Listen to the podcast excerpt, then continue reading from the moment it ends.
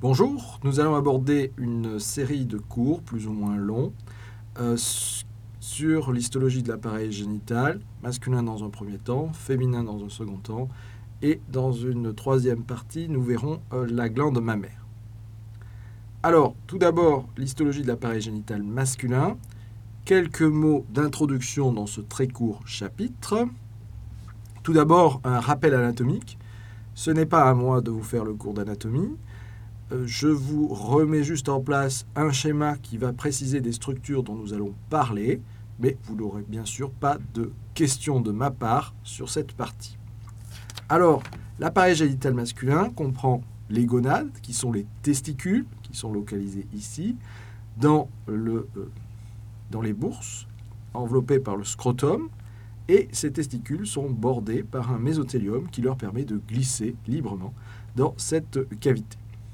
Ils sont surmontés à leur partie supérieure par une partie qu'on appelle l'épididyme, qui se prolonge par le canal déférent ici, un long canal de plusieurs dizaines de centimètres, qui va à sa partie terminale se dilater pour former l'ampoule et se jeter au niveau de la partie basse de la prostate, au niveau des voies urinaires, donc au niveau de l'urètre prostatique, et à ce niveau-là, les voies génitales deviennent communes avec les voies urinaires.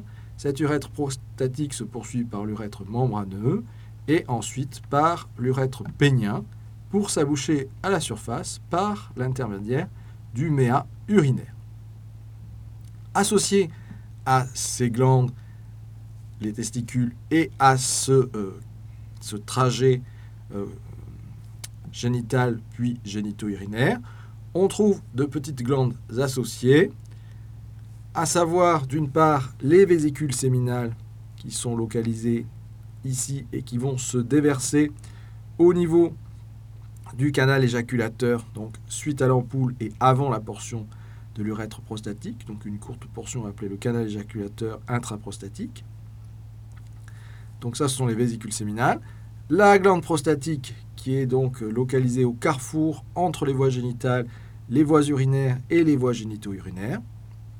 Et ensuite, un petit système de glandes qui sont les glandes bulbo-urétrales, localisées au niveau de l'urètre membraneux, un petit peu en, euh, dans la partie postérieure.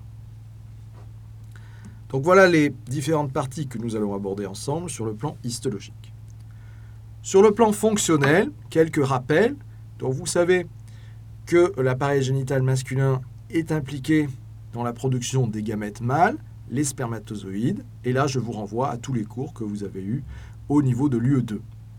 Vous avez également une production endocrine d'hormones sexuelles qui sont les androgènes, elles aussi produites par les gonades et par certaines cellules spécifiques que nous détaillerons. Vous avez une production exocrine de liquide spermatique, donc tous les composants du sperme associés au sperme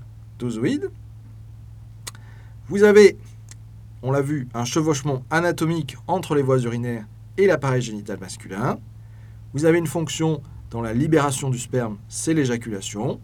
Et ensuite, vous devez vous rappeler que ce système euh, génital masculin est innervé par l'intermédiaire du système nerveux autonome et par l'intermédiaire du système nerveux sensitif. Vous savez très bien que si vous euh, donner un coup dans les testicules, ça fait mal. Je vous remercie pour votre attention.